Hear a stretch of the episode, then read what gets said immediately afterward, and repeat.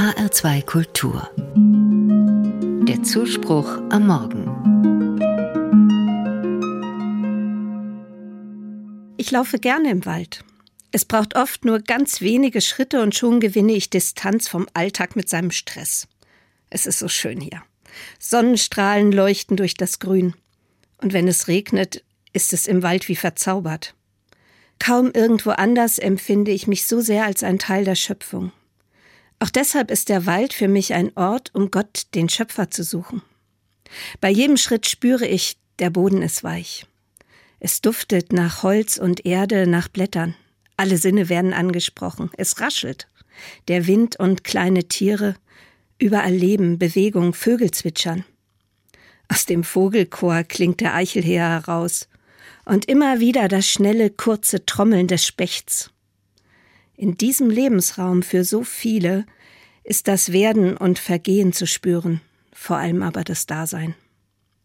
Kein Wunder, denke ich, dass so viele Menschen sagen, in der Natur, besonders im Wald, fühle ich mich Gott nahe, dass sie gerne hierher kommen, am Wochenende oder frühmorgens mit dem Hund oder mal zwischendurch so wie ich. Als ich vor ein paar Tagen mit Jugendlichen draußen unterwegs war, wollten die unbedingt ausprobieren, wie viele Leute mit ausgestreckten Armen braucht man, um die dicke alte Buche, die wir gefunden haben, zu umfassen. Eine Baumumarmung.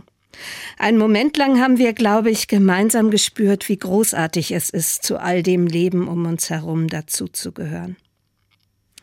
Das Staunen über die Natur verbindet mich mit dem, der alles geschaffen hat.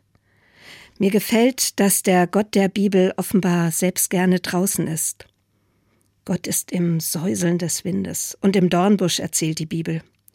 Und ganz am Anfang der Welt, bei der Schöpfung, schwebte Gottes Geist über den Wassern.